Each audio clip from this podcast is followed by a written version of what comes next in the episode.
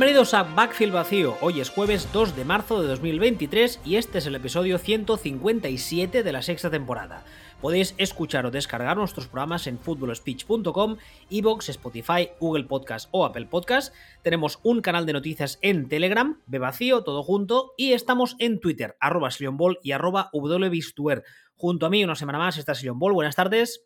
Muy buenas tardes hoy vamos, eh, vamos, a hacer lo mismo que hicimos la semana pasada, hablando de todos los movimientos de head coaches y coordinadores, pero evidentemente la semana pasada hicimos el programa referente a los movimientos de la conferencia americana, de la AFC, y vamos, vamos a hacer lo mismo con los movimientos de la conferencia nacional. Empecemos pues por la nacional este, en primer lugar, eh, vendrían los Dallas Cowboys. Los Dallas Cowboys ah, despidieron, no sé si fue un despido o fue eso que dicen ahora de, mutuo acuerdo, esas chuminadas modernas. eso no existe. ¿Eh? Eso no existe. No, yo tampoco lo creo. Pero bueno, el caso es que uh, Kellen Moore, que ya sabéis todos que hace ya varios años que se, se, decía que era como el niño mimado de Jerry, incluso se llegó a decir en su día que podía ser el head coach in waiting, pues se le despidió, invitó a marcharse, no sé, mutuo acuerdo, esas chuminadas, lo que queráis, y en su lugar se ha traído a Brian Schottenheimer, que en su día, hace no, tanto, fue el coordinador ofensivo de los Seattle Seahawks, para que sea el coordinador ofensivo de los Cowboys. Aquí dos consideraciones. La primera, Schottenheimer en su época en Seattle, los fans de los Seahawks le criticaron bastante por ser un eh, play caller bastante conservador. Y no solo eso, sino que el mismo Mike McCarthy, Don Pimpón para los amigos, eh, ha dicho hoy mismo, primero, ayer dijo que, ayer o anteayer, que el, play call duty, o sea, que todo lo que sea mm, cantar las jugadas del día de partido, se lo va a quedar él a partir de ahora. Y hoy ha salido a rajar diciendo básicamente que todo lo que había ido mal había sido culpa de Kellen Moore, porque él lo que quería era correr más porque al parecer estamos a 1963 y los partidos se ganan corriendo unga unga. Bueno, eh, también dejadme añadir, antes de hablar de, la parcela ofensiva, que Dan Quinn, que es un nombre que sonó mucho y además tuvo varias entrevistas para ser posible head coach en otras partes, decidió volver a Dallas, lo cual creo que es una excelente noticia para los Cowboys. Ahora sí, en cuanto a la parcela ofensiva, que es donde ha habido cambios y lo que nos ocupa, ¿qué te parece todo? Un cachondeo. A mí me parece un puto circo, pero bueno. Un cachondeo, no, pero un cachondeo era, era discutible porque hay una cosa que no sabemos realmente si Kellen Moore es un inútil o no. Eso lo veremos ahora. Entonces, eso es algo que no sabemos. Eh, el rendimiento ofensivo de Cowboys no ha sido bueno, aunque en teoría Mike McCarthy es un coach, es un head coach ofensivo. Pero bueno, eh, tenía cierto sentido que buscara un, como decían les Lutiers, un chivo explicatorio, ¿no? Ahora, que salga eh, Don Pimpón, el cementerio Canelones, a decir que lo que tienen que hacer es correr más, es, es, una chorrada, una tronda. O sea, Cowboys este año han sido el quinto equipo que más ha corrido de toda la liga eh, en relación con la situación de Down y la, perdón, la situación de juego. O sea, no, no, te hablo ya de el que más ha corrido en números brutos, sino lo normal en, en segunda y ocho es correr en un 60%. Bueno, pues eh, eh, Cowboys han corrido un 80%. O sea, ese, de ese diferencial te hablo. Entonces, ahí eh, Cowboys han sido el quinto equipo que más ha corrido de toda la liga. Y solo han tenido por detrás pues a los sospechosos habituales. O sea, a los, a los de eh, a Tennessee Titans y, gente, equipos similares, o sea, a, los rancios. Que salga de decir que tienen que correr más. Mira, la noticia es de hoy mismo, la he compartido en Telegram a las 12.57 de hoy, o sea, hace apenas un ratito. Las declaraciones de Mike McCarthy han sido básicamente que Kellen Moore lo que quería era aumentar el marcador, poner puntos, y que él lo que quería era, y leo textualmente, I want to run the damn ball, o sea, en plan, el puto balón, yo lo que quería era correr, coño. Unga, unga. Uh, uh, uh. Y se ha dado ah, pechos en el, el golpe. Este inútil quería anotar. Sí, sí, sí. Básicamente ha sido eso. Pero bueno. aquí también hay otro tema. En primer lugar, ya hemos hablado mil veces del tema de los running backs y el tema del juego de carrera en la NFL actual, pero sin entrar en eso, O sea, si tú tuvieras un juego de carrera que te funciona con running backs de la hostia, dices, bueno, puedo entender que ese sea su, su pensamiento, pero eh, Zeke a día de hoy no es ni muchísimo menos el jugador que era, hablo a nivel físico, yo creo que ya es más que obvio, y Tony Pollard, si no recuerdo mal, es agente libre. Con lo cual, aquí añadimos otra complicación más. Que es que el, en teoría, running back 1 o al que pagas como tal y además no le pagas poco, está hecho fofatina y el que realmente era el que hacía funcionar el juego de carrera de los Cowboys, eh, falta ver si le renuevan y por cuánto y, y si no se va. Yo es que el otro día, ya te digo, veía este tipo de noticias, pensaba en esto mismo, en cómo funcionaba el equipo, eh, en cuál es el estado físico de, los jugadores y decía, bueno, no tiene mucho sentido, pero vale, pero ya lo de hoy, o sea, me ha parecido tirarle la mierda gratuitamente a Keren Moore. A ver, aquí, aquí lo que se lee, o sea, lo que lee entre líneas de esa noticia es si algo ha fallado el año pasado fue por culpa suya y yo soy inocente. No, no, pues lo ha dicho clarísimo, pero es que tú no puedes. O sea, a mí me parece de un poco señor esas, esas declaraciones. Me parece, me parece impresentable como persona lo que eh, lanzar ese tipo de mierda. No lo entiendo. Está fundamentada además en datos que son falsos, lo que multiplica por tres el tema. Y, nada, o sea, yo estaba, y esta mañana, justo lo estaba leyendo el, lo nuevo de hoy, y era, pues, eh, ¿esto qué es? Que, que ahora resulta que, que Don Pimpón se ha transmutado en Xavi. Que, que, lo que quiere es la posesión. La posesión. También. O sea, ¿de qué estamos hablando ya? Es que, al final, es que al final lo que ha salido a decir ha sido, no, no, este quería anotar, pero yo quiero correr para tener más balón. Pues, pues, pues hijo mío, vete a la masía, ¿qué me estás contando? Que no, no, pero, pero chistes al margen, no sé, es que no tiene, no tiene ningún sentido, no tiene perdón de Dios, no hay, no hay ni medio, ni medio apóstrofe positivo, o sea, que, que sacar de esas declaraciones, tanto en lo personal como en lo futbolístico. Es. Eh, todo mal. Esto es todo mal. Es, todo, mal. sí, sí. Es, todo mal. Además, es que no sé si os acordaréis que cuando en su día eh, Jerry contrata a, a Don Pimpón, ya no me salía el nombre, Mike McCarthy, perdón, eh, tiene una entrevista y Mike McCarthy le asegura que el año anterior, que había estado un año como en, como en paro, digamos, había estado todo el año viendo fútbol y que una se iba a modernizar. sí, exactamente, que se iba a modernizar, había estado estudiando las tendencias actuales del juego, bla, bla. Entonces, Jerry, no sé si en base a eso pica y le contrata, y el mismo McCarthy, como al cabo de unos meses, sale a decir que no, que eso se lo dijo porque sabía que le iba a correr el gol, pero que no era verdad. Y dices, a ver, en primer lugar, eh, ya sabemos todos que es tonto, pero coño, no digas eso, cállate, con perdón de la expresión, como un puta, cállate, no lo digas encima.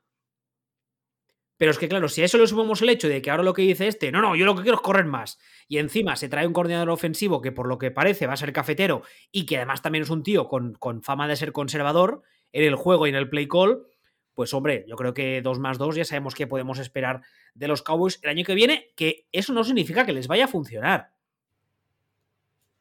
O sea, sabemos lo que podemos esperar, pero no significa que les vaya a funcionar.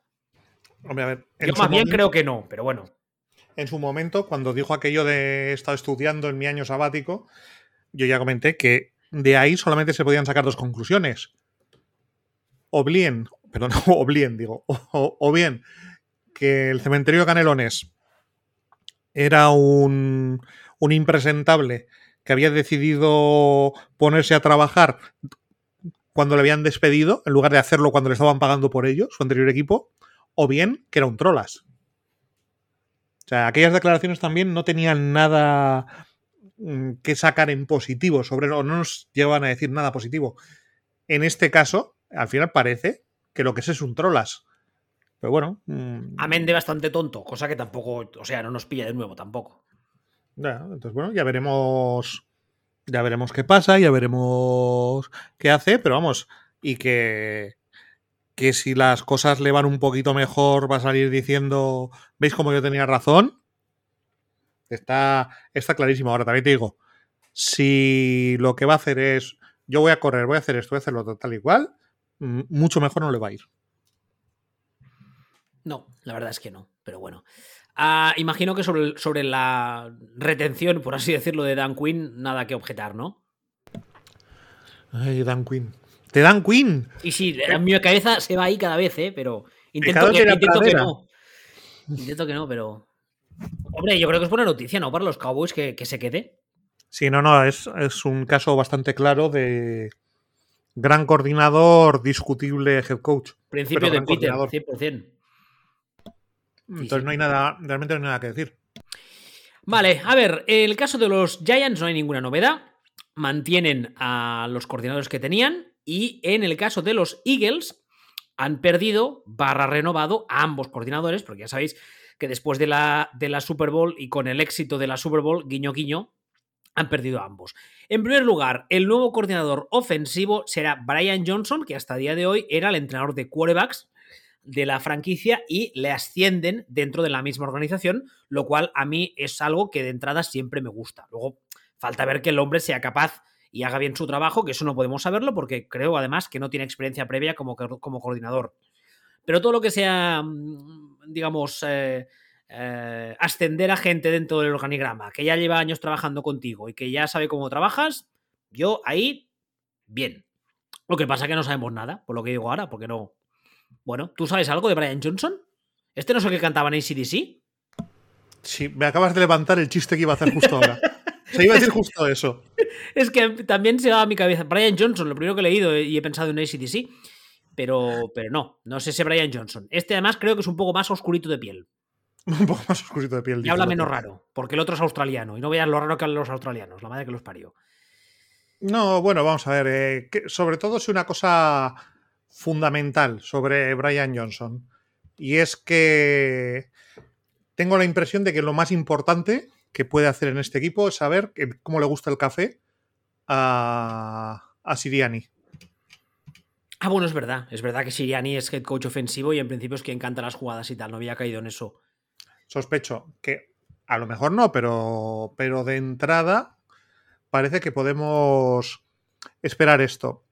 Y sobre el coordinador defensivo, Sí, el defensivo no lo he dicho. El defensivo es Sean Desai, que hasta día de hoy era eh, head coach, associate head coach, o sea, vendría a ser un ayudante del head coach y assistant, defensive assistant, o sea, era ayudante de, gente, ayudaba mucho y tal. Sí, ¿no? Es... Eh, bueno, mm, a ver, a mí me sorprende, visto cómo, cómo han sido los últimos partidos en el Super Bowl y tal, me, ha sorprendido la contratación del, coordinador defensivo que, había en Eagles, que lo sacaran de aquí. Entonces, mm, que de Jonathan Gannon. Entonces, ¿cabe esperar algo especialmente malo de, de, de No, no lo creo realmente no, lo creo. Tengo la sensación de que, bueno, es un, es un tío que lo que está haciendo el, año pasado prácticamente parece que han sido hacer prácticas de head coach con, con Pete Carroll. Y, bueno, no, no, tiene por qué ser una mala contratación y no tiene por qué ser un paso atrás, visto lo dicho, visto que si recordamos la Super Bowl, la de Super Bowl hubo tres unidades que jugaron fantásticamente y una que tuvo problemas, que fue la defensa de Eagles.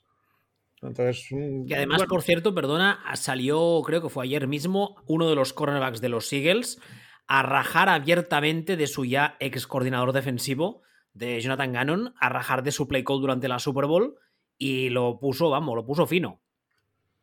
Sí, correcto, y no me sorprende, o sea, ya, ya vimos el partido, o sea, pues no, no, no sorprende, no, no es ningún problema, no es nada. Y bueno, pues este es un este es un tío que ha estado subiendo dentro del organigrama de Chicago Bears toda su carrera hasta el año pasado. Y eso es lo que se, a lo que se ha dedicado, a estar ahí tirando para arriba, para arriba, para arriba, para arriba. Y bueno, realmente esta es su, su segunda oportunidad como coordinador defensivo después del año que estuvo que estuvo en los Bears, que bueno, pero no, ya digo, no me parece a priori una, una, contratación negativa o que tenga por qué ser un paso atrás en absoluto. Hombre, en su día cuando Pitti llega, llega, la segunda vez que llega a la NFL, que llega de USC, ah, llega con la etiqueta de gurú, de la 4-3 y tal, con lo cual entiendo que, que, bueno, algo habrá aprendido de defensa y que, y que si su primera etapa no fue bien, esta será un poco mejor, entiendo yo. No sé, ya veremos.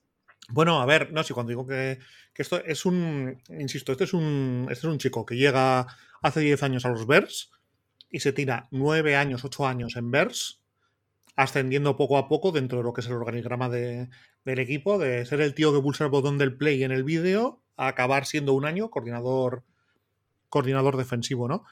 Entonces, bueno, cuando sale de Bears, sale de Bears también porque hay un cambio de régimen en Bears. Claro, no, es que no, es que salga de Bears porque le echan, porque es en plan, es que eres muy malo, te echamos. eso no, a ver, creo que es una distinción importante. Sí, no, pero vamos a ver, en Bears no están funcionando las cosas. Y como no, como no están funcionando las cosas, este, este hombre está, de, está trabajando de, como quien dice, de segundo de Chuck Pagano en la defensa de Bears. Luego está un año que está de coordinador y, y cambia todo el organigrama. O sea, entra un head coach nuevo, cambia todo y tal, y, ahí sale. Que es, no, que es normal. Pero ya te digo, no es alguien que transmita la sensación de, de ha tenido fracasos. Tampoco es alguien que transmita la sensación de ha tenido que ha tenido victorias como no, no a ver no es un hombre que no es un hombre que sonase mucho las cosas como son no pero es alguien que, que sí que pues tiene una trayectoria ascendente con digamos una serie de posiciones de becario y similar con cierta lógica es que es un tío de 39 años Sí, sí, está bien. Bueno. Es, eh, tiene, por eso digo, tiene No, no tenemos gran información, pero a priori no apesta. Eso, eso es verdad. Y para terminar con la NFC este tenemos eh, el caso de los Commanders que ah, han nombrado a un nuevo coordinador ofensivo, que además es un nombre que lleva también años sonando, no exento de polémica por eh, todo el tema racial, digamos, que es el de Eric Bienemy, que finalmente ah, ha salido de Kansas City después de 10 años ahí sale para ser coordinador ofensivo, pero ya dijimos, creo que fue la semana pasada que comentamos un poco el tema de pasada cuando hablamos de Kansas City, que nos parecía bien el hecho de que haya salido de la sombra de Andy Reid, más que nada porque si lo que quiere es dejar de que se le considere ah, cafetero de Andy Reid o que se le considere que su éxito va eh, intrínsecamente ligado al de Andy Reid, lo que tiene que hacer es irse a otra parte. Entonces, ah, yo entiendo que es, un, es una contratación...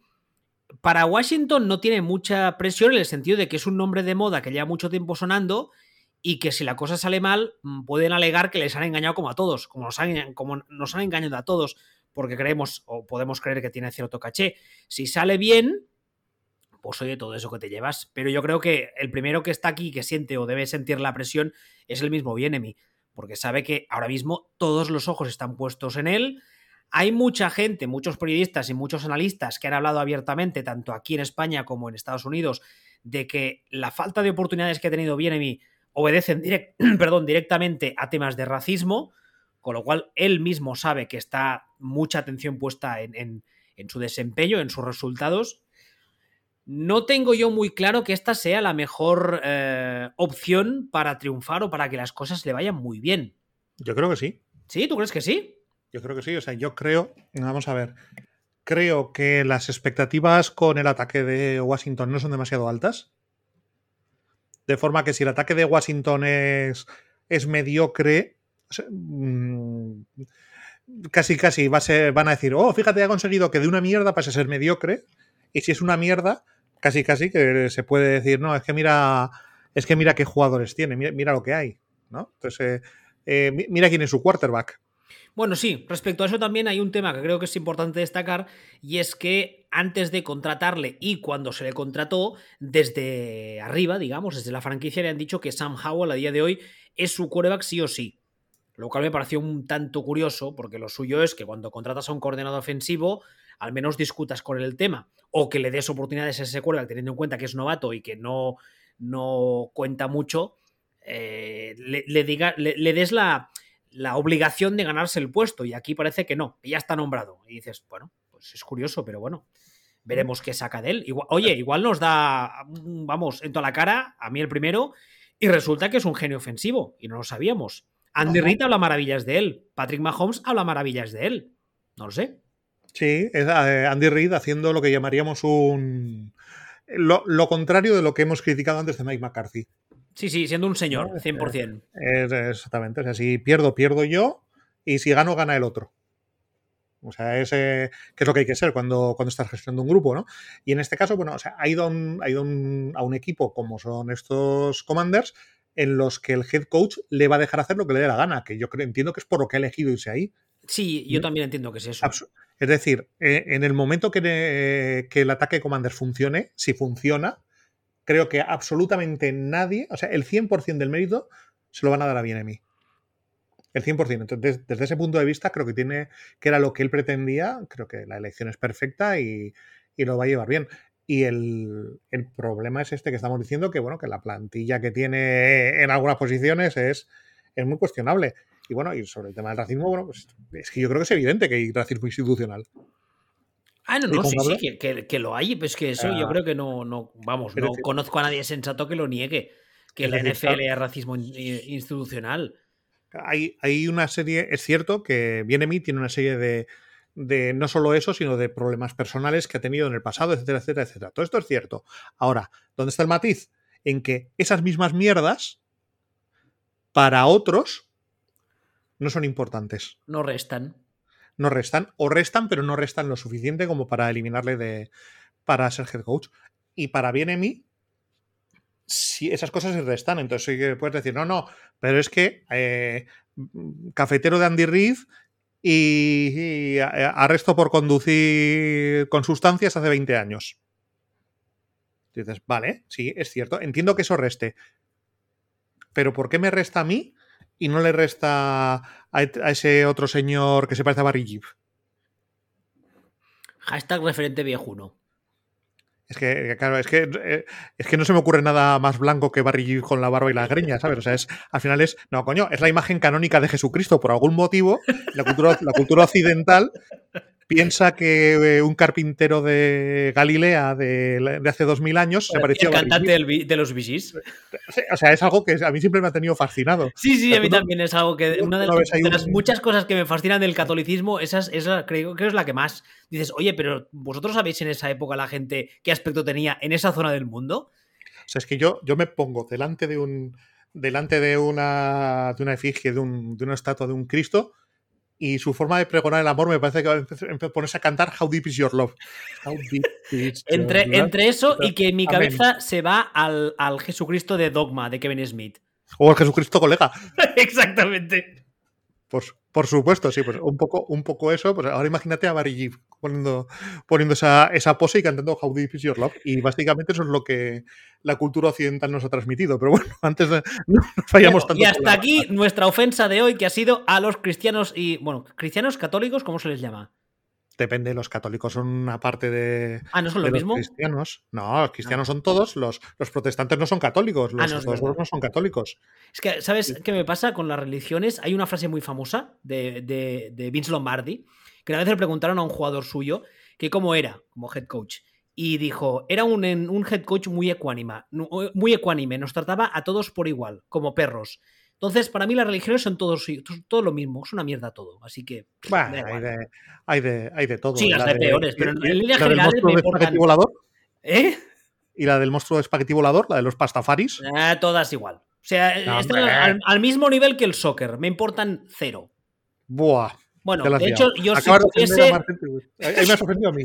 si pudiese, lo prohibía a ambos: el soccer y la religión. Todas, a tomar por saco yo, yo la religión no puedo porque mi madre es muy católica y esas cosas. Ah, vaya. Además es, esta forma del catolicismo vasco que es a la vez católica y de izquierdas y del PNV, que son como tres cosas que no pegan. Pero bueno, ya eh, esto... Eh, sí, como, mi madre, como mi madre, no, escucha esto, puedo decir estas cosas. Mejor otro día. Bueno, volviendo a lo de... Eh, por cierto, un, un, un, detalle también muy curioso, no sé si habéis visto y he compartido tanto en Telegram como en Twitter, la Asociación de Jugadores ha compartido una encuesta anónima que ha hecho durante los dos últimos años entre todos los jugadores de la liga, donde les pedían que eh, valorasen, que puntuasen varios aspectos de todos los equipos de la liga, desde las instalaciones, el tema de la alimentación, cómo tratan a las familias, si tienen facilidades para conciliar la vida laboral, porque al fin y al cabo esta gente son trabajadores de una empresa, como lo somos la mayoría. Eh, han salido los resultados hoy hay algunos que llaman mucho la atención, pero Washington creo que es la peor, la franquicia peor. Uh, y eso no sorprende. No, no, eso no sorprende. Lo, a lo que me refiero es que Washington está en medio de un uh, proceso de, de, de, venta que se, da, se dará en los próximos meses, si no antes. Uh, va a entrar un, un, propietario nuevo, entiendo, que todavía no sabemos quién es, pinta que será Alex Luthor, pero todavía no lo sabemos. Y bueno, y cuando eso pase, entiendo que es posible que la franquicia vaya para arriba, más que nada porque ir para abajo es complicado. O sea, hacer las cosas peor es complicado. Ya, ya, veremos, ya veremos porque esto va a traer cola y Snyder tiene cero interés en vendérselo a. Sí, pero a hoy leía que en la próxima reunión de propietarios, que es dentro de nada, que es por estas fechas, los propietarios ya estén haciendo un plan para eh, invitarle a irse, guiño, guiño. Eso sí, pero lo que dudo es si pueden invitarle a irse vendiendo en concreto a Bezos. Mm, bueno, eso. Hay, hay, hay, un par de candidatos más, ¿eh? Por eso digo que el tema de Bezos parece que es bastante claro que, es que, que, que se odian en lo personal y que entonces está jodido. Que a ver, a Bezos tampoco le importa mucho porque ya ha dicho que si no se compran los Redskins, se ay, perdón, los uh, Commanders, se compran los Seahawks. Tal cual lo ha dicho. O sea, en plan, bueno, tengo aquí un dinero suelto, llevo aquí en el bolsillo unos milloncejos. ¿Están en venta, ¿están en venta Seahawks, por cierto? No están en venta, pero van a estarlo, parece ser, porque la actual propietaria es la hermana del, del anterior, de, de, de, uh, Paul Allen. de, de Paul Allen, que falleció y sí. parece, todo indica que la hermana no tiene mucha intención de quedarse el equipo. Entonces, los rumores de que el equipo va a estar a la venta dentro de poco eh, llevan ya tiempo sonando. Sí, no, no, eso sí, tiene sentido, pero no. No, no todavía no es oficial, no. A eso me refería. Vale, Lo que pasa es que, claro, entiendo que si, si, la, si la. No sé cómo se llama, la señora, la señora Allen dice, pues valora la franquicia, por decir algo, ¿eh? En 5 billones, irá a Bezos y dirá, toma 7, por las molestias. Y entonces es muy posible que la señora venda, como es normal también. Sí, no, no, eso sí, en ese caso sí. Bueno, a ver, uh, siguiente división. Mira, en esta, en la NFC Norte, solo ha habido un cambio, que es el de uh, la posición de coordinador defensivo para los Minnesota Vikings. Además, este nombre, eh, bueno, es un nombre que, que tiene, digamos, su, su, su salseo detrás. Brian Flores, que ya sabéis todos que hace apenas un año, una temporada o hace dos, no sé, era el head coach de los Miami Dolphins, salió del equipo después de un tema muy feo de tanking denuncias y además hoy mismo hemos sabido que el juez, si no he leído mal, ha aceptado, eh, aceptado, no sé cuál es el término legal, ha aceptado el caso, vamos, que puede seguir adelante con el proceso uh, legal. Y el año pasado le, Mike Tomlin, uh, alias uh, Premio Nobel de la Paz, le repescó para ser, creo que era entrenador de linebackers, ¿era? ¿En Pittsburgh? ¿Te acuerdas? Oh o asistente defensivo especial. O, realmente no lo sé. Bueno, creo, creo que el título oficial era entrenador de linebackers, pero luego, evidentemente, a, a nadie se le escapa que era, que era, algo más, era más dentro del, del día a día de la, de la, organización. Y Minnesota le ha contratado como nuevo coordinador defensivo, lo cual a mí no me parece mal. No, en absoluto. Porque yo creo que como coordinador defensivo puede hacer un buen trabajo. Por cierto, Vikings, que son el mejor equipo en ese. Sí, es verdad. En ese, en esa estadística de lo encuesta a los jugadores. Sí, sí, además a, galaxias luz de, de, de, de, todos los demás. Ahora, de hecho, tengo por ahí la tabla. En la tabla, eh, mira, ya que la tengo delante, la comento rápido. Eh, tratamiento a las familias, servicio de comida y nutrición, sala de pesas, entrenadores de todo el tema de, pesas, eh, training room, el staff que hay de training, de, de entrenamiento, el estado del vestuario y en cuanto a viajes del equipo. Los Vikings, en lo que tienen una nota más baja, es en servicio de nutrición, que tienen una A menos, pero el resto son todo A o A plus. O sea, arrasan absolutamente. Es muy curioso. ¿Pero es, es A plus o es A plus? Perdón, A plus. No, no lo sé, no lo sé. Yo tenía Canal Plus y ahora tengo Disney Plus. No entiendo una mierda de esto. ¿Por qué te hacen mayor? Mi, pare mi pareja es filóloga y tampoco entiende nada. es como lo de Nike, cuando éramos pequeños era. era primero Sí, fue Nike, luego Nike y ahora es Nike. Pero eso es, pero eso es ignorancia nuestra. Bueno, bueno, pues. Vale, Claro, pero- o sea, no, no, también- había, no había nadie de no había nadie de Nike que saliera y dijera, hola, nos decimos Nike, en este, o decimos Nike en el anuncio. No, sí que, sin embargo, sí que hay una marca que aquí era Canal Plus y ahora hay una que es Disney Plus. Bueno, y pues, me desconcierta. Pues aquí, aquí son A, A plus o plus, no sé. A, A, A, bueno, que son la hostia, vamos. Pero es que estoy Mm. mirando, tienen, tienen A plus, o como quieras llamarlo, en cuatro de las ocho categorías, ¿eh? Me Y parece las otras son todas una A. O sea, no, no, la verdad es que es, es muy sintomático la- el, el cuadro este, si tenéis oportunidad de, de verlo, es, es muy curioso, porque en cambio tú te vas al final, el último son Commanders, como hemos dicho antes, que dices normal, pero luego viene una serie de equipos que no te los esperas igual encontrar tan abajo. Pero bueno, no os hago spoilers. Respecto a lo que decíamos de los Vikings, ah, eso, Brian Flores, nuevo, nuevo coordinador defensivo. Bien, ¿Realmente y- ha sido alguna vez coordinador defensivo? No. Porque, bueno, en New England lo era, pero ya sabemos todos qué pasa ahí con los coordinadores defensivos. Y luego fue a Miami como head coach, pero la defensa sí que es verdad que funcionó bastante bien cuando estaba como head coach, ¿no? Sí, o sea, la sensación es que sí que ha sido coordinador defensivo. De una manera u otra, o que tiene experiencia como, como coordinador defensivo. Eh, de hecho, un poco la sensación de que era más el coordinador defensivo en Miami de lo que lo era en New England, pero que en global sí que ha hecho trabajo de coordinador defensivo. No, y además el eh, Vikings tenía un- el año pasado tuvo un problema bastante gordo en la defensa, con lo cual es un caso relativamente parecido a lo que tú decías antes de Washington en cuanto a las expectativas. Mira, de hecho, una cosa, lo acabo de mirar. Eh, Flores era las dos cosas. Era Senior Defensive Assistant y entrenador de linebackers. Ah, en, en Pittsburgh dices, el año, que- el año pasado. Eran las dos cosas. Vale. Bueno, pues sin más, la verdad es que bien, ¿no? Nos gusta a ambos el fichaje. Sí, está. Sí. Sí, es un, es, eh, es un buen fichaje y parece que no tiene incógnitas de que sea un tío que va a saber hacerlo o no. En este caso es un tío que parece claro que sabe hacerlo. Además, cual, eh, de head coach está Kevin O'Connell, que en esta famosa tabla de la que os hablábamos antes, eh, lo- los jugadores han, han dicho, varios de los que han declarado, han hecho declaraciones, que a nivel de, de- de staff tienen una- la nota máxima a los Vikings porque dice que es un tipo que es muy cercano a sus jugadores. Que los jugadores, desde que llegó el año pasado, están encantados de la vida con el trato que reciben de él. Y curiosamente, de Brian Flores siempre se ha dicho que es un tío como más sargento y que le cuesta más conectar con los jugadores precisamente por eso, que es como muy tosco, muy guardando mucho las distancias y aquí lo has juntado con otro que es parece ser justamente lo contrario, así que, hombre, si lo llegas a juntar con otro head coach en plan sargento, con en su día Mike Zimmer, por ejemplo, mm, posiblemente sería desastre asegurado. Ah, Como pues es tienes a Pony Vuelo, Pony Malo, ¿eh? No, que es, que es normal, es lo que estás diciendo tú. O sea, eh, de hecho es muy inteligente por parte de, de O'Connell, si él quiere jugar a ser poli bueno, Claro, tener, tener un poli malo. claro. Si él es, papá o mamá, que es el guay, ¿eh? Traerse a papá o mamá que sea el duro. Exactamente, entonces tiene todo el sentido del mundo. Todo.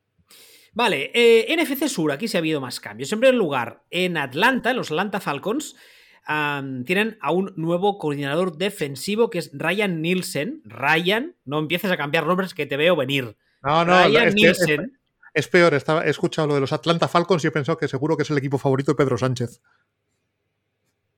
Ah, por lo del Falcon, vale. Ryan Nielsen, que hasta ahora era asistente del head coach en los Saints. Que ya sabemos todos que el head coach de los Saints es de background defensivo, con lo cual entendemos que era, era eh, asistente especial cafetero y aquí ha visto la posibilidad de ser head coach, ahí de ser coordinador defensivo, el de pleno derecho, y pues ha aceptado la, la oferta. Pues, pues sin más. ¿Tenemos referencias de este señor? De Ryan Nielsen, Sí, de, de aterriza como puedas. eh, pues que, que también es un caso de entrenador que lleva tiempo, o sea, que ha crecido un poquito dentro de lo que es los Saints, o sea, porque estaba ya con Son Payton. No es. eh, es alguien que estaba ya dentro de, dentro de la organización. Entró como entrenador de, línea defensiva. Ha estado, que es básicamente lo que es lo suyo y no ha dejado de serlo. Y luego ha estado de asistente al head coach, ha estado de co coordinador defensivo. O sea, eh, también es alguien que dices, vale, ha tenido una, un ascenso dentro de la organización con cierto, con cierto sentido. Se ha crecido ahí dentro y al final, pues en un caso un poco similar al de Bienemi, sí que da la sensación de que ahora mismo sale para decir la defensa es 100% mía. Claro. Sí, sí, es, es, la sensación que da. Además, es un señor, por cierto, que en sus días como jugador fue tackle defensivo. O sea, no, a veces pasa, ¿no? Que tienes un tío que ha empezado su carrera, por decir algo, en el ataque y va subiendo dentro de posiciones y acaba coordinador, pero como jugador no tiene experiencia y en este caso no. Este fue defensive tackle, además en USC, que no es una, universidad pequeña, así que entendemos que sabe de lo que habla. A veces es lo, es lo que tú dices, es muy sintomático el hecho de que empezó como entrenador de línea defensiva y siempre ha mantenido ese rol, o casi siempre. Sí, o sea, la sensación que tiene es que cuando tenga 75 años será jubilado en Florida y entrenador de línea defensiva. sí, casi, casi. Bueno, a ver, hombre, a, los Saints tampoco les vendrá mal que su defensa lo haga mejor, ¿no? Bueno, pero a ver, es que, es, eh, insisto, eliminando las connotaciones eh, raciales y, o sea, eliminando el, extremo que supone para muchas cosas eh, Eric Bienemi, tanto, tanto por lo de esos que se sospeche que es cafetero, como por algunas otras historias personales, como por el tema racial y tal, es un caso muy, muy similar. Es un caso muy similar. Ahora, ¿cuál es el. cuál es la diferencia? Que Bienemi ha tenido unidades realmente estupendas, mientras que Ryan Nielsen en Saints, pues no es que las defensas de Saints lo hayan petado demasiado habitualmente, pero la de este año, bueno, o sea, este año al final ha tenido, creo que ha sido la sexta, séptima defensa de la liga en Saints, y yo entiendo que eso es lo que le ha dado la oportunidad de decir, eh, vale, pues ahora quiero ser, o voy a ser, o me van a ofrecer ser coordinador defensivo eh, de verdad a mí al 100%, ¿no? Entonces, eh, hacer esto en un equipo que, cuya identidad no parece que haya sido tener buenas defensas. Pero ya digo que globalmente me parece un caso de, de, de motivaciones semejante o parecido al de, al de Bienemi. Grandote, ¿eh? el tipo. O sea, tiene, tiene, pinta de ser el típico tío que cuando dejó de jugar perdió peso, porque lo ves y está delgaducho para haber sido defensive tackle, pero ahora estaba viendo fotos, se le ve, por ejemplo, al lado de Cam Jordan, que es un defensive end, que además es un tipo también grande, y este señor, 6'5, y oye, abulta lo suyo, ¿eh? 6'5 es como 1,95 m más o menos. Sí, y además es que ya te digo, en algunas fotos, estoy viendo una en la que está así como, como gritando de júbilo y está flexionando los brazos y te mete una torta y te viste de torero, ¿eh? Joder. Ah. Sí, sí. Que nunca, nunca me he sabido yo de los pies y las pulgadas. Sí, 6'5 creo que es en eso, metro 90 y algo. No recuerdo exactamente qué, pero vamos. Para el caso. A ver, más. En la NFC Sur, en el caso de los Carolina Panthers, ha habido una, una, renovación total. En primer lugar, uno de los fichajes para mí de la temporada es el de Frank Rich como nuevo head coach, después de salir de los, de los uh, Indianapolis Colts a media temporada el año pasado, creo que no llegué ni a, a media temporada. Eh, se ha traído como coordinador ofensivo un señor que se llama Thomas Brown, que hasta el día de hoy era asistente del head coach y entrenador de Tyrens en los Rams y se ha traído como coordinador defensivo a un nombre que también sonó bastante y tuvo bastante caché, digamos, esta offseason, que es el de Ejiro Evero, que hasta el día de hoy era coordinador defensivo de los Denver Broncos. ¿Por dónde quieres empezar? Por decir que me parece que, que son todo contrataciones estupendas. Estupendas. Y, y que, que realmente no hay gran cosa que decir entiendo el movimiento de, de Fran Rich, o sea, me parece una contratación estupenda, me parece un buen entrenador. Eh, parece que va a estar alejado de la presión, también salen de, una, de un ciclo que ha sido tan malo que casi cualquier cosa les va a saber, les va a saber bien, va a tirar bien. Realmente entiendo que el, que el coordinador ofensivo va a estar llevándole los cafés a Frank Rich. Bueno, viene de llevar los cafés a Sean Payton. Hasta cierto punto, sí, pero quiero decir que, que no, quiero decir que no se le va a pedir que, que el ataque sea suyo, que, que, haga un ataque de autor propio, sino que, sino que su función va a ser eh, apoyar y desarrollar lo que quiere hacer Frank Rich.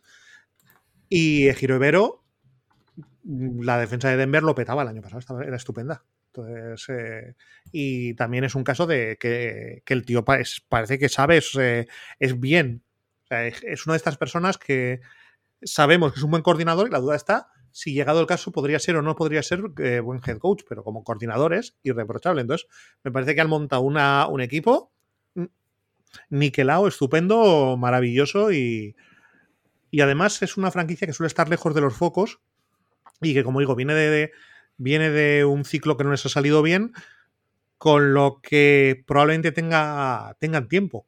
O sea que todo bien. Sobre el tema del play call ofensivo, curiosamente, yo recordaba haber leído algo, Fanrich y eh, dijo hace ya días que de entrada él va a ser quien se encargue de llamarla, de cantar las jugadas ofensivas, pero que ya tiene decidido que tarde o temprano va a, deshacerse, digamos, de ese rol. Claro. es, que todo tiene, es que todo tiene sentido. Exacto, yo creo que es algo es muy sensato. O sea, tengo a un tipo que no ha cantado jugadas nunca, yo tengo un background un ofensivo clarísimo, con lo cual lo que voy a hacer va a ser para empezar y para que este señor vea mm, cuál es mi idea de juego, voy a empezar cantando yo y en X semanas, cuando lo haya preparado, va a cantar él. O sea, chapó. Sí, no, no, es eh, como, si le, como si se pone a cantar dentro de un año o dentro de dos. O sea, es, voy, a, voy a formar un gestor eh, de ataque durante los partidos sobre la marcha y lo voy a formar para que haga lo que yo quiero y tal. O sea, es que es que todo lo que están, todo lo que han hecho me parece estupendo. Estupendo. Entonces, no, es, no hay gran cosa que decir.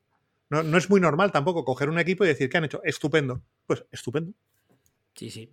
A ver, en el caso de los Saints, también siguiendo en la NFC Sur, tenemos un cambio de coordinador defensivo. Han fichado a Joe Woods, que fue hace, no sé si, no sé cuándo fue, el coordinador defensivo de los Browns. ¿Era el año pasado?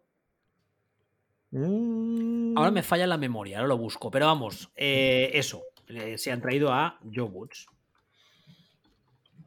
Pues. Pues vale.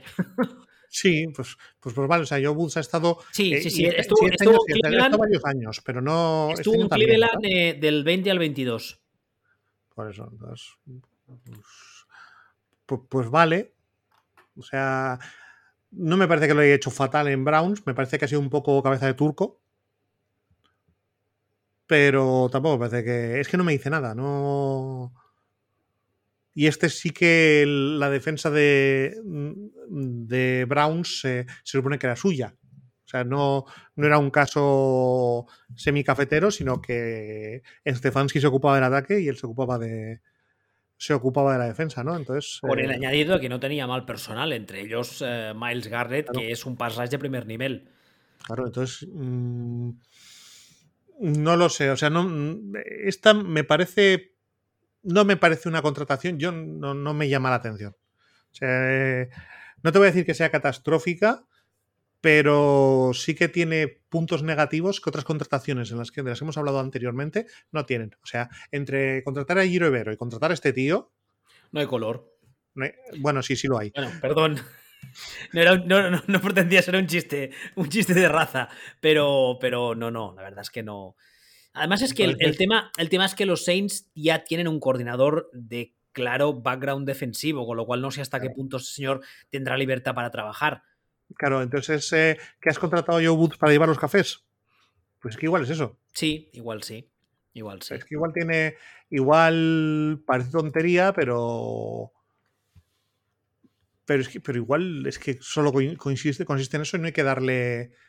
Y no hay que darle más vueltas. Es que, claro, es que. Y, y sí, o sea, es que Denis Allen sí que parece ser un, un entrenador defensivo, pero un entrenador defensivo que se arremanga y monta en la defensa. No parece ser un entrenador defensivo de estos que en realidad sí, pero no, pero tal, pero cual. O sea, al, final mi sensación es que ha traído a Joe Bush porque es un tío con el que ha trabajado hace años. Y sí, porque tiene, una misma filosofía defensiva, sabe el, Woods sabe lo que él quiere hacer, lo que a él le gusta, y sin más, y por eso le ha traído. Yo también pienso eso. Es un, poco, es un, poco, es un poco esa sensación. O sea, estuvieron, yo qué sé, me acuerdo en, en Riders, y probablemente en más sitios, pero me acuerdo que en Riders coincidieron hace 10 años, que Joe Woods era entrenador de secundaria. Cuando. sale fue head coach, ¿no? Exactamente, o sea que es, que es alguien eh, que, con el que ya ha trabajado y, y le conoce y sabe cómo le gustan los cafés. Es, es la sensación que transmite. Entonces, claro, también hay que entender que a lo mejor tú eres Denis Allen, llamas a Giro Vero y le dices, no, oiga, es que yo quiero ser coordinador de verdad para, para hacer puntos, para ver si subo, subo de nivel a, a head coach para, en algún momento. A head coach de verdad, no interino, ¿no? Mientras que y por eso te conformas o te llevas a un tío como, como este, que es lo que es, es un tío de, de, tu confianza. Es que, a ver, esto que nosotros hacemos siempre en la coña del coordinador defensivo y coordinador eh, cafetero, nosotros le hemos puesto este nombre, pero no es algo que nos hayamos inventado nosotros. Este run run. llamarlo esta... así, sí. No, llamarlo así, sí, eso, eso es tuyo, 100%. Pero lo que me refiero es eh, ese, ese run run de cuando un coordinador defensivo o ofensivo está bajo el mando de un head coach que es de su misma parcela y ese run run de que ese coordinador igual el mérito que tiene es, es menos, por eso este run run existe. De hecho, eh, el tema con, con Eric Bienemi lo hemos leído durante años por eso mismo. O sea, creo que es, es bastante obvio, pero bueno, no sé, igual, igual entre Allen y Woods uh, dejan la defensa apañadita, pues no sé, ya veremos. Sí, no, no, o sea, no es, no es algo negativo per se, no. estamos hablando un poco de lo, de lo, que cabe esperar de ellos, de los roles que, que cabe esperar de ellos, del sentido que tiene, que tiene todo el sentido, que determinados, eso, pues que un tío como, como Giro Evero no quiera ir a este equipo, sino quiere ir a otro, o que un tío como Eric Bienemi quiera ir a quiera ir al equipo que ha ido, o, o que el anterior, que no me acuerdo, no me sale ahora mismo el nombre, este que era um, línea defensiva, no quiera ir a este equipo. ¿no? Son, son cosas que, que, tienen un porqué y que tienen sentido. Y finalmente, en la NFC, eh, NFC Sur hemos tenido, de, hecho, tenemos un cambio solamente, que es eh, en los Tampa Bay Buccaneers, el coordinador ofensivo ya ha sido nombrado, que es un señor que se llama Dave Canales, que hasta día de hoy era el entrenador de quarterbacks de los Seattle Seahawks, que este va a ser entrenador ofensivo y además es un caso contrario a lo que decíamos ahora.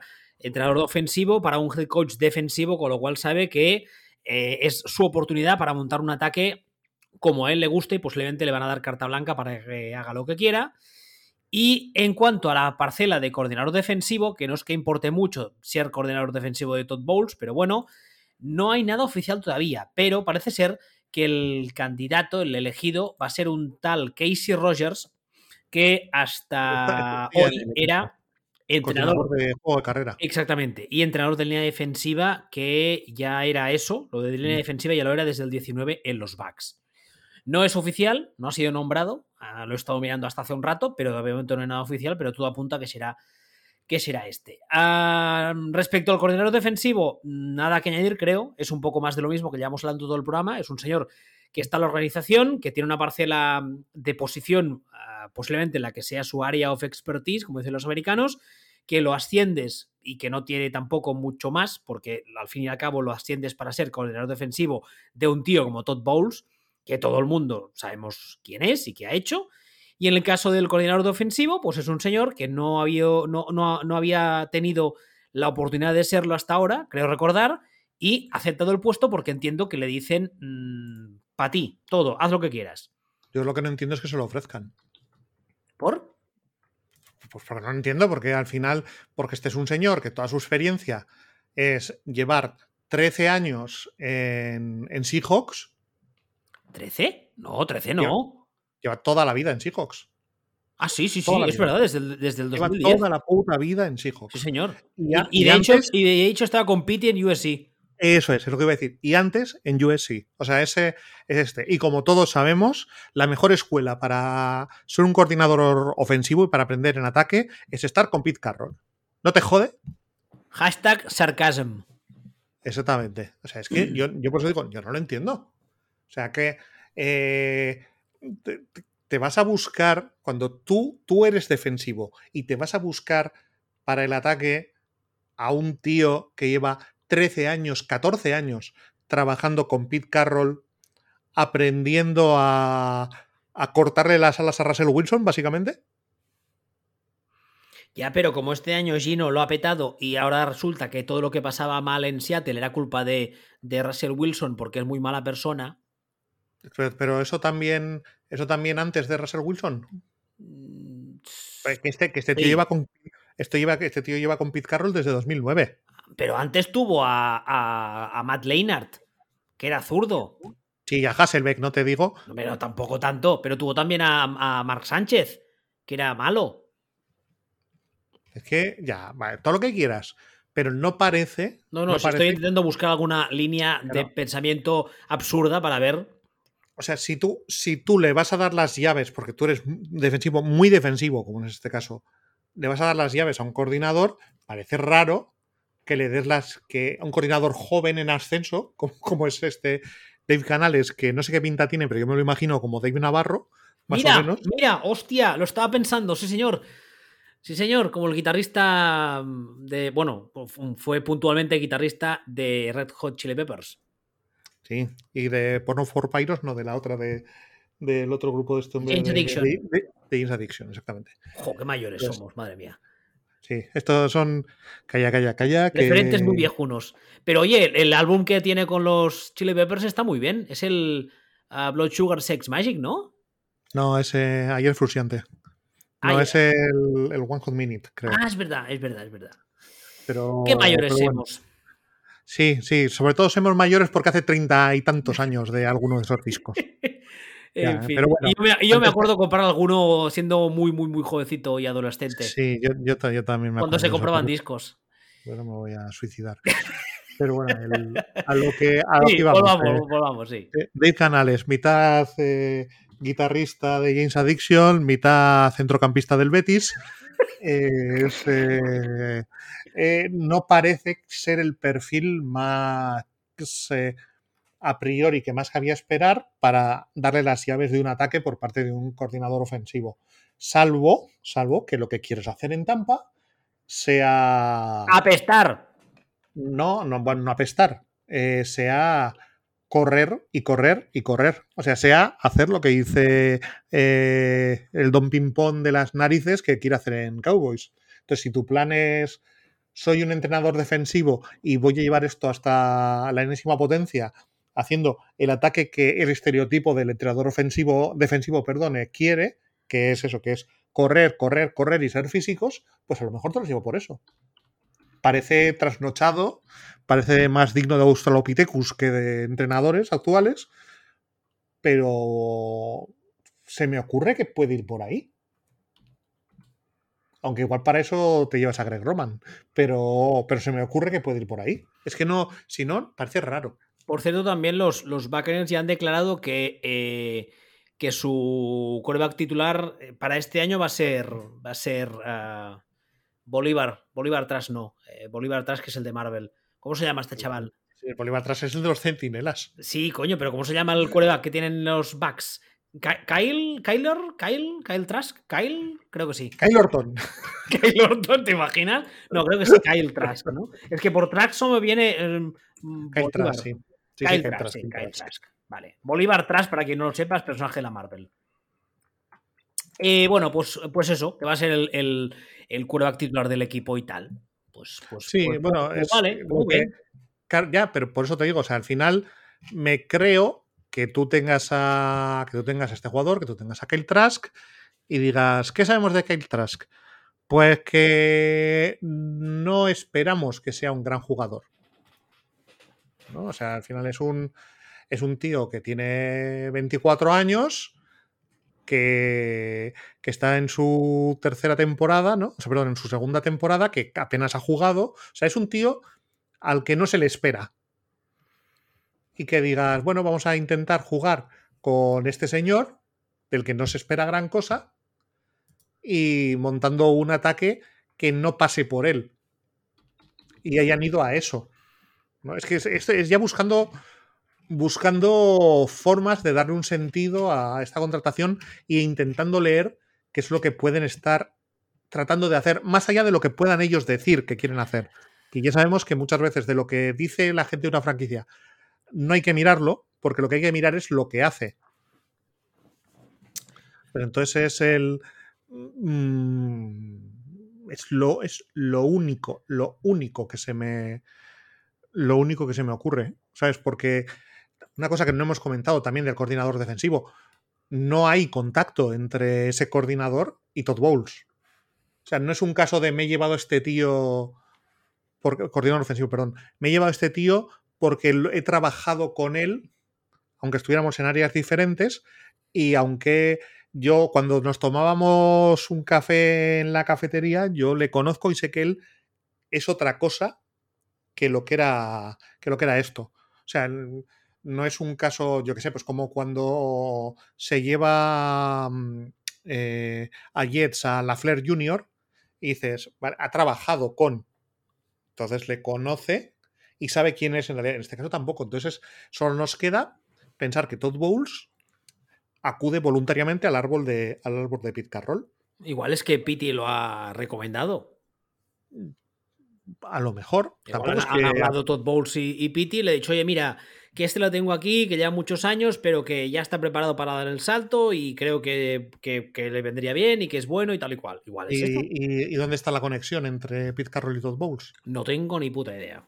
Pero el hecho de que no hayan trabajado juntos no significa que no puedan conocerse. No, sí, sí, vale, pero que no.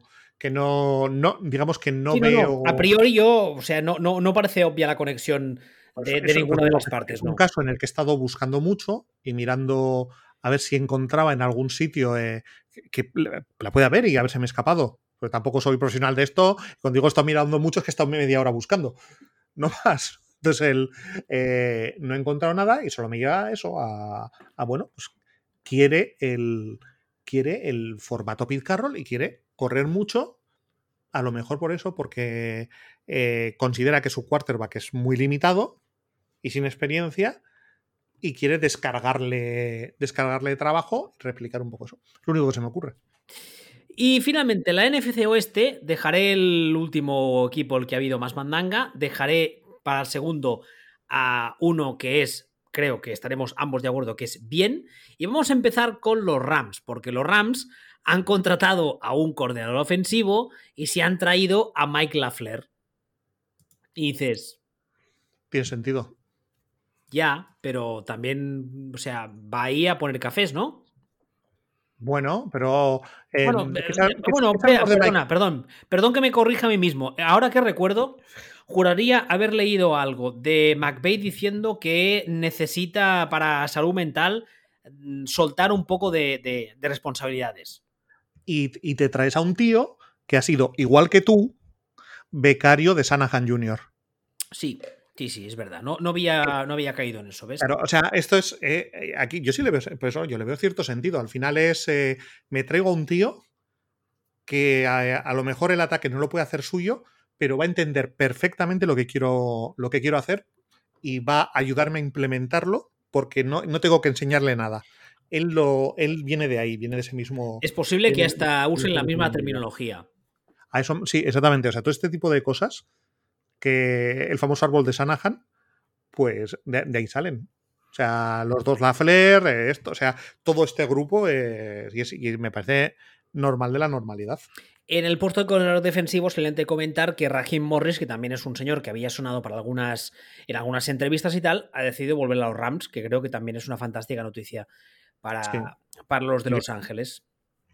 Sí, sí, ah, en el caso de los Niners, los Niners necesitaban ambos coordinadores.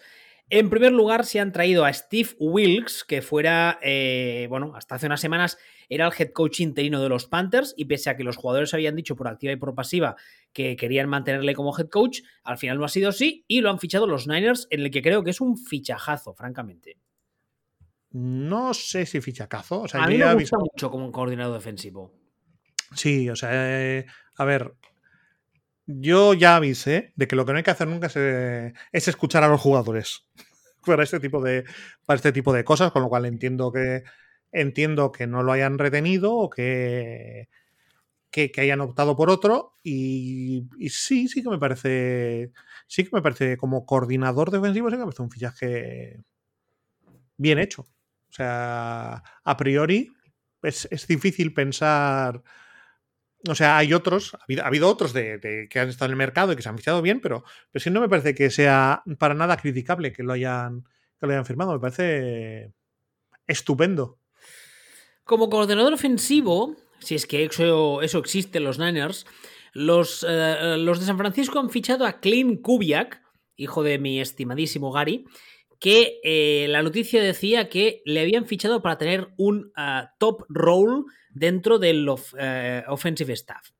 O sea, básicamente que no va a hacer gran cosa. No, es lo mismo, lo mismo que hemos hablado de, de, de la Flair Junior o de la Flair segundo. Es lo mismo. Estamos hablando de un tío que es el hijo de, de Gary Kubiak, que es eh, el, el, árbol Shanahan primigenio. Sí, para quien no lo sepa, Gary Kubiak fue primero coordinador ofensivo, bueno, primero entrenador de quarterbacks en los Niners de Young y de Montana. Luego fue uh, coordinador ofensivo de Kubiak, uh, perdón, de Shanahan padre en los Broncos cuando ganan los dos anillos y luego ya pasó a ser head coach y tal. Head coach jugando básicamente a lo mismo. Sí, sí, sí. Peor. En, en mal, sí. Sí, o sea, siendo como una copia movida, si quieres, pero jugando básicamente a lo mismo y, y toda la vida también, pues con, con, su hijo jugando a eso. O sea, es, es otra parte, para mí es un caso bastante similar y quizás no tan explícito, pero me parece un caso bastante similar de me voy a buscar fuera un coordinador que en realidad lo que necesito es alguien al que cuando le digo coge el chisme, sepa lo que quiere decir el chisme. ¿no? Sí, sí. Es, es, un, poco, un poco esa sensación. Entonces sí que, que, es ser coordinador cafetero, pero es un paso más allá de ser coordinador cafetero, sino ser coordinador cafetero de la cafetería a la que, que, en la que te lleva poniendo los cafés toda la vida y por lo tanto, según entras por la puerta, sabe que tú eres un corto con leche fría. Sí, sí, tal cual. Y finalmente, en esta división, aquí sí que hay más mandanga. Eh, los Arizona Cardinals, aquí ha habido cambio de todo, empezando por el general manager, que el actual, el nuevo, digamos, es un señor que se llama Monty Osenford, que hasta ahora era el director de player personal de los Titans. Han fichado un nuevo head coach, que es Jonathan Gannon, que hasta hace unas semanas era el coordinador defensivo de los Philadelphia Eagles. Han fichado a Drew Petzing como coordinador ofensivo, que hasta hace unas semanas era el entrenador de quarterbacks de los Cleveland Browns. Y como coordinador defensivo, se han traído, o Gannon se ha traído con él a Nick Rallis, que era el entrenador de linebackers en los Eagles.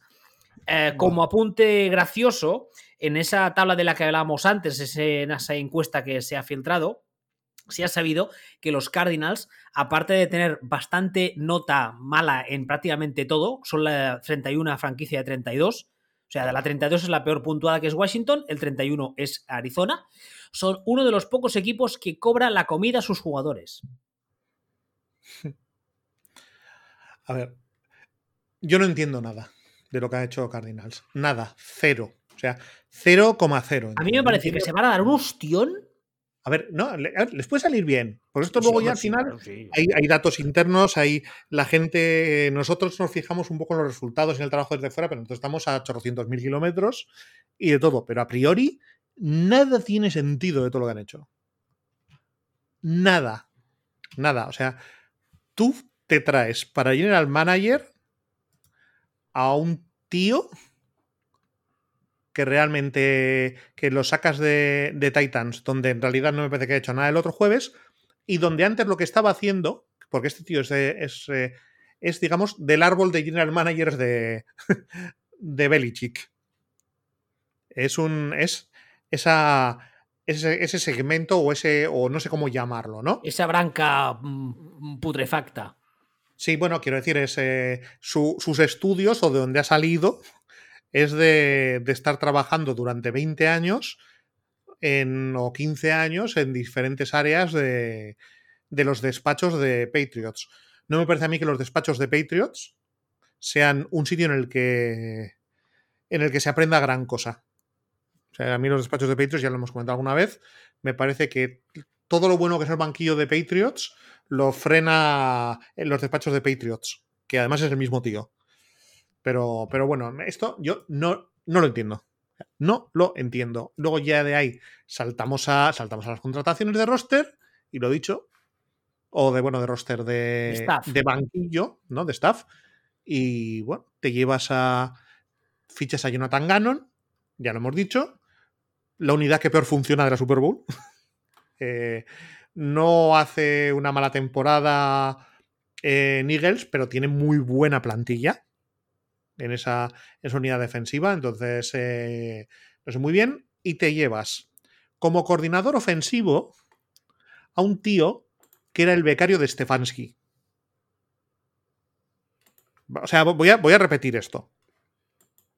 Te llevas de coordinador eh, de ofensivo a un tío que su carrera ha sido ser becario de Stefanski y antes ser coordinador, no coordinador, asistente ofensivo con Mike Zimmer en Vikings. Otro gran, otro gran gurú de los ataques que ha tenido siempre ataques acojonantes ahí. Eh, ¿Qué me estás contando? Igual el tío es una máquina, pero lo he dicho, o sea, los signos son raros. Y como coordinador defensivo, que en teoría vas a llevar los cafés, te llevas a un tío que básicamente este sí que es un caso de con este tío he trabajado, este tío le conozco, este tío sabe que a mí el café me gusta cortado con leche fría. Como es Nick Rallis. Porque el ataque, porque la, defensa la voy a hacer yo. Entonces, mm, me sorprende que no te has llevado a un no a ninguna presencia veterana por ninguna parte. Eh, ya hemos dicho el tema ofensivo, lo what the fuck que es. Eh, eh, el ayudante lo que te has llevado es un secretario. Realmente es. El, ya hemos dicho lo que es el, el general manager es raro. Raro. Igual, igual ahora resulta que son todos unos genios y se conocen entre ellos y como se conocen entre ellos saben que son unos genios. Pero a priori vistos de fuera es, ¿pero qué hacéis? ¿Pero qué hacéis? El 31 se han votado demasiado arriba. Hombre, porque había que poner a los, a los commanders por debajo. Sí, a ver, a ver, vamos a ver. Que no lo digas como si hubieras hubiera aplicado, ¿eh? Que, que los commanders apestan a que a que es muy merecido ese puesto, ese último puesto, también te lo digo, ¿eh? Coño, pues por eso mismo te digo, esto es en el 31 porque los otros tienen que estar en el 32. Pero vamos, que a mí lo que, lo que me llama la atención es que la, de, cara al año que viene, los Cardinals, falta ver hasta cuándo estarán sin su quarterback estrella. A estrella que para mí no es tal estrella y al que financieramente están más que ligados al menos tres años más. No, no, están, están atados. Esa es parte de las cosas que se dijeron que contrataron a Jonathan Gannon porque fue el único que les dijo que sí. Claro, porque la mayoría les dijo, claro, es que el problema que tenéis ahí, y de hecho. me lo tengo que comer tres años. Exacto. Lo que se filtró es que uno de los que tuvo varias entrevistas con ellos fue a Sean Payton, y que el problema para Sean Payton era el hecho de tener que comerse sí o sí al, al Funko. Sí, no, no, el contrato que le han firmado es. estoy por decirte que es el peor contrato de la historia de la NFL. Mm, bueno, estaría el del violador porque es todo garantizado. Mm, sí, pero. Bueno, sí. Es que, es que, es que lo. De él me he olvidado. O sea, no. Estoy. Está. No me suelo acordar de él tampoco. De todas formas, yo, yo, no, no, me acuerdo mucho de él porque ya no es problema mío, gracias a Dios. Pero sí me acuerdo porque estos días se está hablando mucho del tema de la renovación de Lamar Jackson, que está encima de la mesa. Y el problema es, como ya se dijo en su día, el precedente que creó el contrato de, de Dishon Watson. Claro, ahora los jugadores dicen, es que claro, yo también lo entiendo. Lamar Jackson dice, soy mejor que este tío, no voy violando gente, soy tu franquicia, quiero todo garantizado. Sí, no, es, sí, es, que, no es ni comparable. El contrato de Deson Watson es otro, es otro rollo. Bueno, son los Browns, ¿eh? esa frase. Sí, pero había, parecía que lo iban a dejar de ser. Bueno, lo dejaron de serlo durante un tiempo hasta que despidieron al, que, al que les estaba montando el equipo para, volver al fútbol de verdad y a, y termina. Pero ya, ya, habrá tiempo para. Bueno, respecto a, los Cardinals, la verdad es que me, me, sorprende mucho todos los movimientos. No hay ninguno que me ilusione, no, no tengo ningún tipo de esperanza, ninguno de ellos. Igual, como tú dices ahora, igual nos equivocamos, resulta que son muy buenos en lo suyo y que nos dan con un canto los dientes, pues oye, pues felicidades, fantástico, me alegraré mucho por los fans de los Cardinals pero eh, desde la distancia y viendo lo que hemos visto y analizando lo que sabemos, hostia tú. Raro. Raro y además en esa división que como no te pongas un poco las pilas, eh, la semana 8 estás fuera de, cualquier posibilidad de competir por ella. Rams tiene que ir a mejor sí o sí, porque lo del año pasado fue un poco rara avis, además hubo muchas lesiones. Niners seguirá siendo Niners, con lo cual, no sé, no sé, es, un. bueno. Sí, no, pero la- es, es esa sensación de. de. no. No lo sé, o sea, no, no parece que, ten- que tenga sentido. Es casi casi lo que haría, lo que haría alguien en, en el fútbol que no te interesa cuando asume que es un equipo pequeño. Es, eh, eh, es raro todo. Es como. mm, Es, es raro. Es eh, lanzar una. Lanzar una moneda al aire y ver si sale con este. con este grupo, ¿no? Entonces, parece. Ya, veremos, pero de entrada parece raro todo. Eh, por cierto, así como nota, yo creo que para terminar el programa no se puede terminar mejor. Eh, me comentan justo ahora en Twitter, DC de Kaiser me dice, ¿cómo es, era eso de la lumbre y el tonto? La tonto y el, la linde y el tonto. Eh, me cita una noticia que dice, coach eh, Kevin Stefanski dice que cantará las jugadas en 2023. Yo sobre estas cosas, eh, sobre Stefanski, por ejemplo, o sobre cuando juega un jugador que es muy malo, Stefanski no tiene culpa de ser malo. La culpa de que es la culpa de todo la tiene el que decide que Stefanski tiene que seguir. Y tampoco hablaría de culpa porque es un concepto católico, antes hemos hablado del tema, eh, que no esto. La responsabilidad última, o sea, el responsable de lo que pase es el que decide mantener a Stefanski. Bueno. No, no sé, la verdad es que... Sí, no, no, hay, eso, hay claro, algunas, hay esto es así, o sea, a Stefanski le va a decir, es que, es que eres muy malo, y te va a decir, ya, pero es que, es que no sé ser mejor, soy muy malo. Entonces, bueno, pues, pues el que no te dice, el que no se da cuenta de que eres muy malo y que tiene que echarte, es al que hay que pedirle responsabilidades. En fin, pues si no quieres añadir nada más de los cambios y movimientos, creo que no nos hemos dejado. Bueno, perdón, perdón, perdón. La semana pasada hablamos del programa de la AFC. Hubo algunos movimientos que todavía no estaban cerrados cuando hicimos el programa. Hoy sí. En primer lugar, en Kansas City han ah, ascendido a Matt Nagy, que ya estaba en el staff otra vez. Eh, estaba, canta- estaba cantadísimo, no sé si, sí, sí. no sé ni si lo llegamos a decir, normal, lógico, sí. Y en el caso de los Broncos, que no tenían ni coordinador ofensivo ni defensivo, como ofensivo han fichado a Joe Lombardi, que dices, bueno, vale, porque aquí el ofensivo es Sean Payton, sí o sí, y como defensivo se han traído también a uno de, para mí, los fichajes esta offseason, que es Vance Joseph. Sí, buena, buen fichaje. El, Coordinador con eh, experiencia como coordinador, bueno, yo creo, como coordinador, con experiencia como head coach, bajo la tutela de un head coach de peso. ¿Perdón? como experiencia como head coach ahí mismo, en Denver. Sí, exacto. Pero sobre todo, y lo más importante para lo que nos ocupa, como coordinador tiene mucha experiencia. Además, no lo ha hecho nada mal como coordinador cuando, cuando lo, lo ha hecho, cuando lo ha sido. Bajo la tutela de un head coach de muchísimo peso, al que nadie discutirá, al menos yo creo que los próximos 3-4 años nadie se atreverá a decir nada, tal y como han ido las cosas. a- que le dará control total de la defensa y que además, insisto, las veces que ha sido coordinador, a mí no me disgusta ni mucho menos su trabajo. Vigésimo cuarta defensa la suya este año pasado. Vigésimo cuarta. Vigésimo cuarta defensa la suya este año pasado en Cardinals. Curioso. Curioso. Además también es otro caso de esos que, que los jugadores lo, lo declaran por activa y por pasiva que matarían por él. Lo que pasa es que lo de la defensa de los Cardinals este año no puede ir ligado al hecho de que en ataque eran mancos y cojos. Puede ser, porque el año pasado sí que es cierto que fue la sexta defensa la, la que tuvo. Claro. Y el ataque del Cardinals ese año sí que funcionó. Yo creo que tiene más que ver con eso. Puede, puede ser, ¿no? Pero sí que este año, es que este año sí que la sensación ha sido que Cardinals se ha caído entero. Sí, sí, sí, sí, desde el inicio. Pero, además, ¿eh? pero ya digo, el año anterior fue la sexta, la sexta defensa, el año anterior la décima. Bueno, o sea, a mí me parece un tío, un tío competente. Realmente no, no, no, o sea, sí, me parece una buena contratación. Iba a decir, no me parece mala, no, me parece una buena contratación. No me parece que hayan hecho, que hayan hecho mal las cosas en Broncos. Bueno, pues ahora sí que creo que ya hemos tocado todos los movimientos, así que si no quieres añadir más, yo lo dejaría aquí. Correctamente. Vale, pues eh, ¿cuándo vamos a volver a grabar? ¿Qué día de estos vamos a hablar de la liga de filiales, como dices tú? Cuando hay algo que decir. ya ¿Qué sabía quieres, qué- qué quieres hablar de la liga de filiales? No, no, nada. Cuando llegue el draft, direm- diremos pues estos tenían tales necesidades, han buscado esto y tiene sentido. O, o estos son unos anormales que han drafteado un running back en primera ronda.